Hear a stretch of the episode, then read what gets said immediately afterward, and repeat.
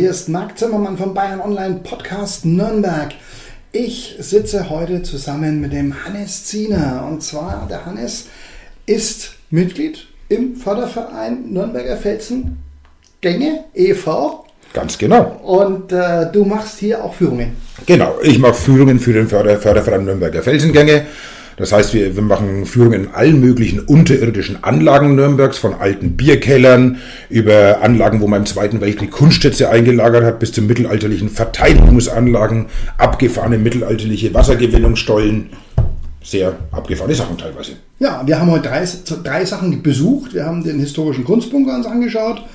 Ähm, da geht es um Kunstrettung im Bombenhagel und die Geschichte des Wiederaufbaus. Wir haben uns die Kasematten angeschaut. Das ist die Verteidigungsanlage innerhalb der Bastillen, richtig? Der Basteien. Der also Basteien, Entschuldigung, ja. Vor 470 Jahren um die Burg rum gebaute Basteien. Unten drin sind geheime Verteidigungsgänge, wo man rausgeschossen hat, um Angreifer abzuwehren. Da waren wir drin, ganz genau. Genau, und die Lochwasserleitung haben wir uns auch angeschaut. Genau. Und darüber reden wir jetzt noch ein bisschen, über den Verein reden wir noch ein bisschen, über dich, wenn es magst. Ähm, ja, ähm, also ich fand es ja ganz spannend, ne, dieser, dieser Kunstbunker. Ja. Man, ich bringe es gleich mal am Anfang und man fühlt sich sofort wieder an die Monuments Man, diesen Film erinnert mit George Clooney. Mit George Clooney, ganz genau. Und ähm, ja, erzählst du mir mal ein bisschen was über den Kunstbunker noch. Der Kunstbunker ist wirklich eine absolut einzigartige Anlage. Im Endeffekt war das ein Bierkeller, wie es in Nürnberger Burgberg, äh, Burgberg viele gibt.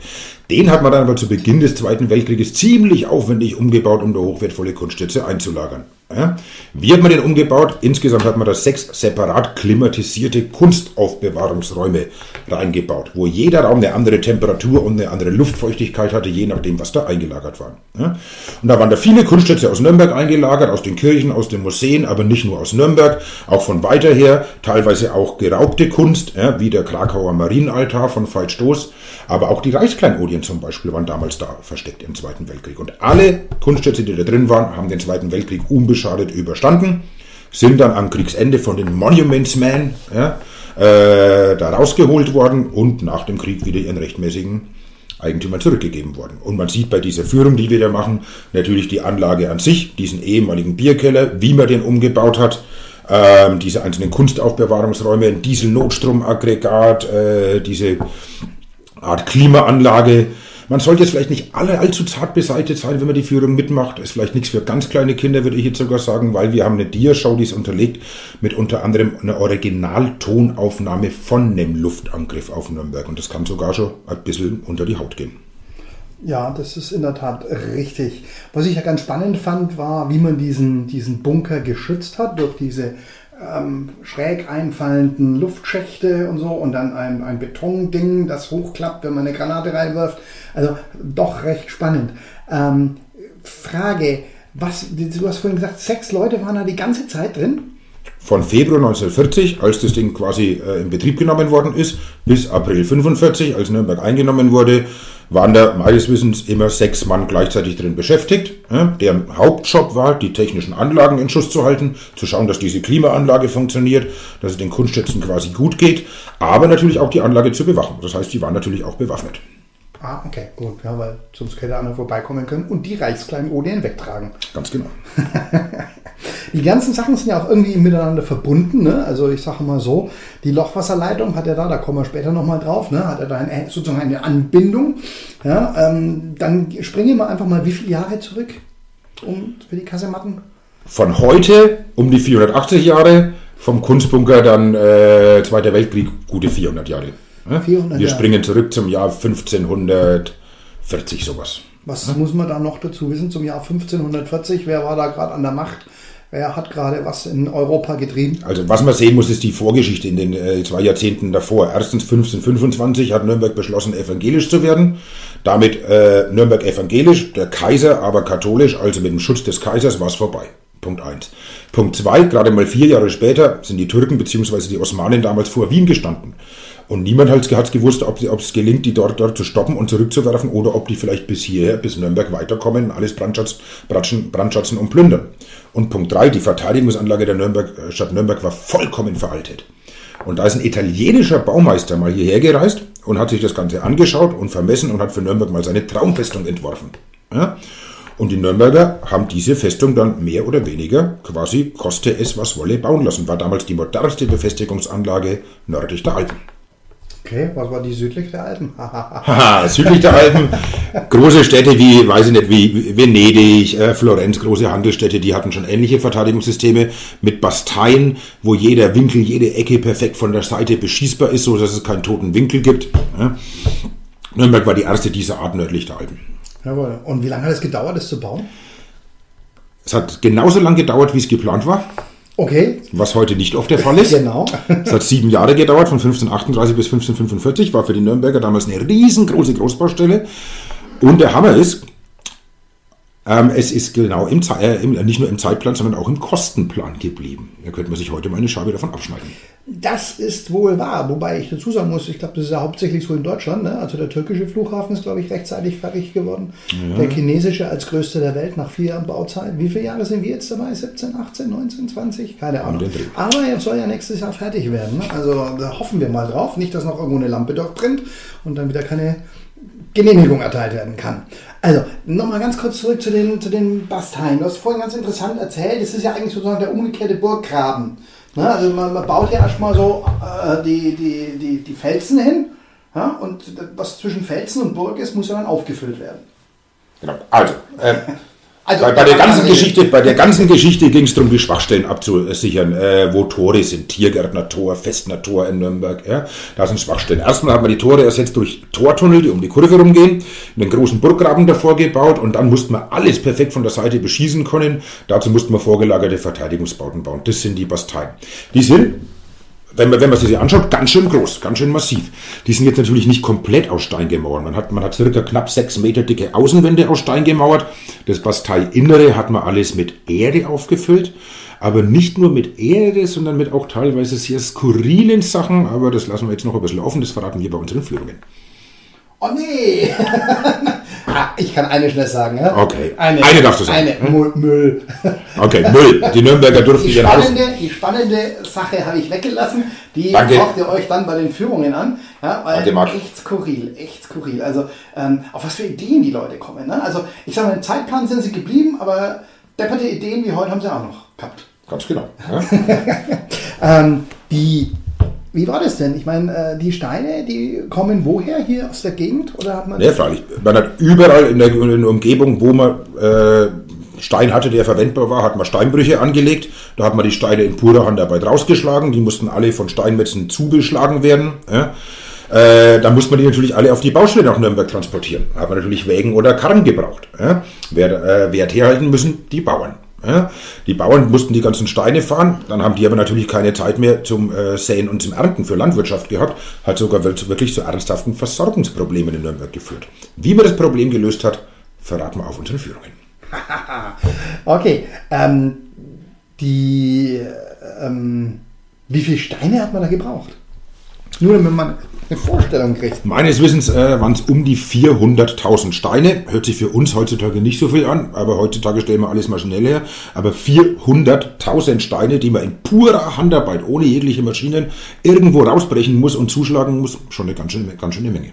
War eine große Großbaustelle für die Nürnberger damals. Und die Steinmetzen, die waren ja damals, sind es die heutigen Freimaurer? Oder waren das die Dombaumeister? Die Steinmetzen, also ich, äh, die waren auch oft in irgendwelchen äh, Logen organisiert, aber da muss ich jetzt ein bisschen passen zu. Macht ja nichts, macht ja nichts. Ne? Man muss immer noch Fragen offen haben. Ja? Wenn dann mal ein Hörer kommt und genau die Frage stellt, weil er hat das Interview gehört. Ganz genau, wunderbar. ähm, und man sieht ja dann unten in den, in den Kasematten ähm, die Verewigung der Steinmetzen. Genau. Und ähm, das war dafür da, damit die wussten, was sie abrechnen können. Ganz genau. Ja? Manchmal fragen die Leute, man sieht diese Zeichen, jeder Steinmetz hat sein eigenes Zeichen gehabt in den Steinen. Schon Leute gehabt, die gefragt haben, ist das Werbung? Andere haben gefragt, ist das, Garant, das ist ein Garantiezeichen? Nein, warum haben die ihre Steine markiert? Die wollten halt Geld. Ganz einfach. Ja gut, das ist ja, ist ja legitim. Ist ja legitim. Ähm, ganz äh, skurril gibt es auch noch eine Geschichte, die behalten wir uns aber auch für die Führungen vor. Das Geheimzeichen. Ne? Also Stichwort Geheimzeichen. Ähm, unten in den Kassematten, da war jemand unten, der da gar nicht hätte sein sollen und äh, der hat da ein Zeichen hinterlassen. Aber wie gesagt, Führung anschauen. Okay, ähm, in den Kasematten oder mit den Kasematten zusammen äh, hängt die Lochwasserleitung. Ganz genau. Ja. Ja, das ist ein Wasserzuführungssystem. Ganz genau, das hört sich erstmal kompliziert an. Im Endeffekt müssen wir uns vorstellen, der ganze Nürnberger Burgberg ist nichts anderes als ein riesengroßer Sandsteinfelsen. Und der Sandstein ist so porös, dass er wasserdurchlässig ist. Heißt, wenn von oben das Wasser nach unten durchsickert, äh, oder es sickert von oben nach unten durch und wenn es da unten ankommt, kommt es da sauber oder dreckig an? Sauber, weil gefiltert. Wie sah es in der mittelalterlichen Stadt mit sauberem Wasser aus? Ziemlich beige. Im wahrsten Sinne des Wortes. Und das hat man erkannt. Und deswegen haben sich ganz, ganz reiche Nürnberger, die Patrizier, von Steinmetzen immer im Winter mannshohe Stollen quer aus dem Nürnberger Burgberg, aus dem Fels rausschlagen lassen, wo man zum einen sauberes Sickerwasser aufgefangen hat und zum anderen auch unterirdisch irgendwelche Quellen abgezwackt hat. Und das Wasser hat man dann unterirdisch zu deren Häusern geleitet. Ja, muss man sich das vorstellen, äh, so wie eine Wasserleitung? Haben die den Hahn aufgedreht und da kam was? Oder hatten die dann in ihrem Haus so ein Behältnis? So die hatten in ihren Häusern Behältnisse. Es gab in den damaligen Leitungssystemen noch keine Wasserhähne, die man zuschrauben konnten. Das Wasser war ständig in Bewegung. Jedenfalls vollkommen richtig. Diese Stollen sind leicht abwärtsfallend äh, gebaut, sodass das Wasser da äh, weiterlaufen kann. Und die kamen dann un unten in den Kellern der Häuser der reichen Patrizier an. Und wir machen Führungen durch einen dieser Stollen. Das ist der längste dieser Stollen im ganzen Nürnberger Burgberg. Ähm, der endet aber jetzt nicht im Haus eines reichen Patriziers, der endet unterm Nürnberger Rathaus, im Gefängnis, im Loch. War also die Wasserversorgung für die Ratsherren im Rathaus, natürlich nicht für die Gefangenen. Und deswegen nennen wir das ganze Ding Lochwasserleitung, weil dieser Stollen im Gefängnis im Loch endet. Waren da tatsächlich Insassen über längere Zeit drin? in diesem Lochgefängnis oder war das nur so eine Art Verhörgefängnis? in den Lochgefängnissen, äh, die Führung durch die Lochgefängnisse machen nicht wir, ja, die macht die Stadt selber, soweit ich weiß, ähm, waren da durchaus auch Leute für lange Zeit inhaftiert gewesen. Aber nochmal, das Wasser, was da angefangen, ankam in den Lochgefängnissen aus dieser, diesem Wasserstollen, war nicht für die Gefangenen gedacht, es war für die Ratsherren im Rathaus gedacht. Ja, die im ersten Stock gesessen sind. Aber logischerweise kann ein unterirdischer Stollen jetzt nicht oben im ersten Stock ankommen. Das ist wohl wahr. Ja, ähm, zu diesen Lochwasserleitungen schlagen wir jetzt mal nochmal den Blick zurück zum Kunstbunker. Wie hängen die beiden denn zusammen? Ja, weil das ist interessant. Äh, diese Lochwasserleitung, dieser Wassergewinnungsstollen hat verschiedene Zulaufstollen. Ein, einer dieser Zulaufstollen, der ging ganz, ganz nahe an diesem Bierkeller vorbei, den man dann im Zweiten Weltkrieg als Kunstaufbewahrungslage genutzt hat. Da hat man Diesel-Notstromaggregat reingestellt in diese Kunstaufbewahrungslage. Dieser Diesel braucht Kühlwasser. Jetzt sind die Anlage natürlich zusammen mit dem städtischen Wasserversorgungssystem. Man hat aber damit gerechnet, dass nach Luftangriffen auch die städtische Wasserversorgung nicht funktionieren kann. Man hat aber gewusst, dass acht Meter schräg tiefer ja, diese ur-uralte Lochwasserleitung ist. Und das unterirdische Quellwasser äh, und das Sickerwasser, das funktioniert immer. Und deswegen hat man da zu Beginn des Zweiten Weltkrieges ein Pi mal Daumen 10 Kubikmeter großes Bassin angelegt, äh, als Kühlwasserspeicher für den offenen Kühlwasserkreislauf, für das Dieselnotstromaggregat, für die Klimaanlage in dieser Kunstaufbewahrungslage. Und dieses Bassin sehen wir. Und das sehen wir richtig, es ist schönes, sauberes Wasser. Bekommt man im Hochsommer fast Lust reinzuspringen. Schon mal, schon mal ein Gläschen probiert davon? Äh, probiert nicht, aber wir haben es tatsächlich mal getestet äh, auf die Wasserqualität und da hat es gerade noch Trinkwasserqualität gehabt. Und müsste normalerweise immer haben, weil der Sandstein filtert heute noch genauso gut wie vor 600 oder 700 Jahren.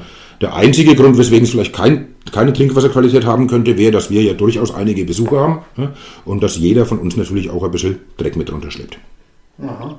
Ja, äh, das Thema Sandstein noch. Wir hatten ja, wie haben die Schießschatten? Die Schießschatten, die wir gesehen haben, wo die Leute dann rausgeschossen haben, wenn, wenn Fußvolk ankam, die waren ja im rechten Winkel angelegt, wenn ich das jetzt mal so sagen kann. Und der Gang ging da in dem Winkel auch rum und die hat man zugemauert, weil der Wind. Also, wir sind jetzt wieder zurückgesprungen in die Kasematten, raus aus der Lochwasserleitung, wieder höher in die Kasematten, äh, die Verteidigungsgänge im Burggraben. Und da sind, da sind viele, viele Schießschatten in dem Burggraben raus. Die waren bis vor 40 Jahren sowas alle offen. Da hat es gezogen wie Hechtsuppe in diesen Kasematten. Ähm, und ähm, durch Industrie- und Autoabgase, durch aggressive Partikel in der Luft sind manche von, Steine von diesem weichen Sandstein, der da verbaut worden ist, so arg angegriffen worden. Wenn man die Führung mitmacht, sieht man das, die haben teilweise fast schon psychedelische Muster, diese Steine an der Wand. Es war einfach nur der Wind mit aggressiven Partikeln und deswegen hat man leider dann viele Schießscharten zugemauert. Ein paar sind noch offen, ja, und die können wir uns dann bei den Führungen auch, da können wir dann rausschauen, wo rausgeschossen wurde. Was ist denn dein Lieblingskeller? Meine lieblingsunterirdische Anlage. Genau. Ja? Also muss ich ganz ehrlich sagen, eigentlich die Lochwasserleitung, weil die ist wirklich abgefahren. Ja? Äh, erstmal das System an sich mit der Wassergewinnung und wir schauen ja äh, von unten in ein, unter, äh, in ein äh, einen Plumpsklo-Schacht hoch, den Leute sich heimlich im 15. Jahrhundert angelegt haben, ohne die Stadt um Erlaubnis zu fragen. Die wussten aber nicht, dass da unten einer dieser streng geheimen Wasserzulaufstollen ist. Und dann ist dieser Plumpsklo-Schacht durchgebrochen. Und das ist eigentlich abgefahren. Sowas sieht man in keiner anderen Stadt. Ja, das ist, das ist eigentlich meine Lieblingsunterirdische Anlage und meine, auch meine Lieblingsführung, weil die am abgefahrensten ist. Okay, und das sind jetzt nur drei, aber es gibt mehr, oder? Es gibt natürlich mehr. Ja, ähm, das sind Anlagen, wo wir tagtäglich äh, Führungen drin machen. Wir machen natürlich auch tagtäglich Führungen in den historischen Felsengängen, den alten Bierkellern, zusammen mit der Hausbrauerei Altstadthof, wo es vier Stockwerke, vier ehemalige Bierkellerstockwerke runtergeht und wieder hoch und wo auch die Brauerei besichtigt wird. Und natürlich machen wir auch äh, unregelmäßig Führungen in Anlagen, die man, an die man ansonsten nicht rankommt. Mein Tipp immer äh, im Dezember mal auf unsere Homepage, Homepage schauen, felsengänge-nürnberg.de, ähm, weil wir machen immer Anfang Januar Sonderführungen in Anlagen, wo man sonst nie reinkommt und das ist immer sehr beliebt und da macht es Sinn, sich schon frühzeitig ein Ticket zu sichern. Zum Beispiel, was sind das? Zum Beispiel, äh, ne, viele von diesen anderen ehemaligen, meistens oder oft sind äh, andere ehemalige Bierkeller im Nürnberger Burgberg, die im Zweiten Weltkrieg alle als Luftschutzkeller genutzt worden sind. Letztes Jahr haben wir zum Beispiel, oder Anfang dieses Jahres im Januar haben wir Führungen äh, durch den Max-Tor-Keller äh, gemacht, oben am äh, Max-Tor. Da war die Gauleitung und äh, die Stadtverwaltung einquartiert im Zweiten Weltkrieg, sieht man noch viele Überbleibsel davon. Vor ein paar Jahren waren wir mal im Laufertor-Keller, am Laufertor. Wir machen aber auch Führungen zum Beispiel immer alle paar Jahre mal ähm, durch den Hauptbahnhofsbunker. Das ist ein 70er-Jahre-Bunker, also nichts Zweiter Weltkrieg, nein, Kalter Krieg. Ein Atombunker, der nach einem Atomschlag bis zu über 2000 Menschen für zwei Wochen Schutz vor einer verseuchten Umwelt Schutz bieten hätte sollen. Ja? Das hätte ja wirklich geholfen. Ne? Das hätte total viel geholfen, wenn außen alles äh, verseucht gewesen wäre, wenn man dann nach zwei Wochen rausgekommen wäre. Aber es war halt ein bisschen die Beruhigungspille für die Bevölkerung in den 70er Jahren. Wir machen was. Ja, ja okay. Ähm, was, wir machen was. Was würdest du denn gerne noch machen? So im Sinn von Führungen. Was, was schwebt dir denn noch vor? In Vermarktung von Felsengängen? Was, was, wo könnte man noch mal einen Punkt setzen? Du meinst jetzt Anlagen, wo wir noch nicht führen? Mhm.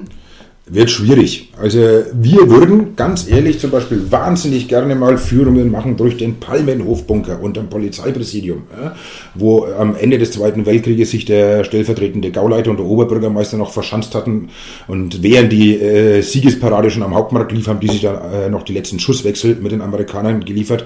Aber da ist es sehr schwer reinzukommen, weil drüber das Polizeipräsidium ist, wegen Sicherheitsfragen und so weiter. Aber natürlich wäre es eigentlich mal ein Traum, da Führungen durchmachen zu können.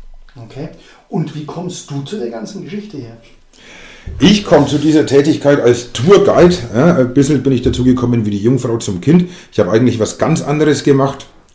Finanzplanung für Privatkunden, wollte mein eigenes Geschäft aufziehen, ähm, habe ein bisschen die Lust verloren gehabt und habe gesagt, ich mache jetzt mal einen Sommer Pause. Das war vor neun Jahren. Und gedacht, ich, äh, und jetzt mache ich mal einen Sommer Sachen, die ich schon immer mal machen wollte. Eine Sache war als Barkeeper arbeiten. Habe damals als Barkeeper angefangen, mache ich immer noch ab und zu, just for fun. Und die andere Sache war als Tourguide, als Gästeführer arbeiten, absolute Leidenschaft für Geschichte, äh, Leidenschaft äh, mit Gruppen umzugehen. Und nach zwei Monaten habe ich, hab, hab ich nie wieder dran gedacht, mit Finanzplanung weiterzumachen. Ich habe gesagt, auch wenn ich damit nicht reich werde, aber das macht so viel Spaß, dabei bleibt ja? ja, du machst ja nicht nur die Felsengänge, sondern du machst ja auch noch andere Sachen. Genau. Die auch mit Wasser zu tun haben.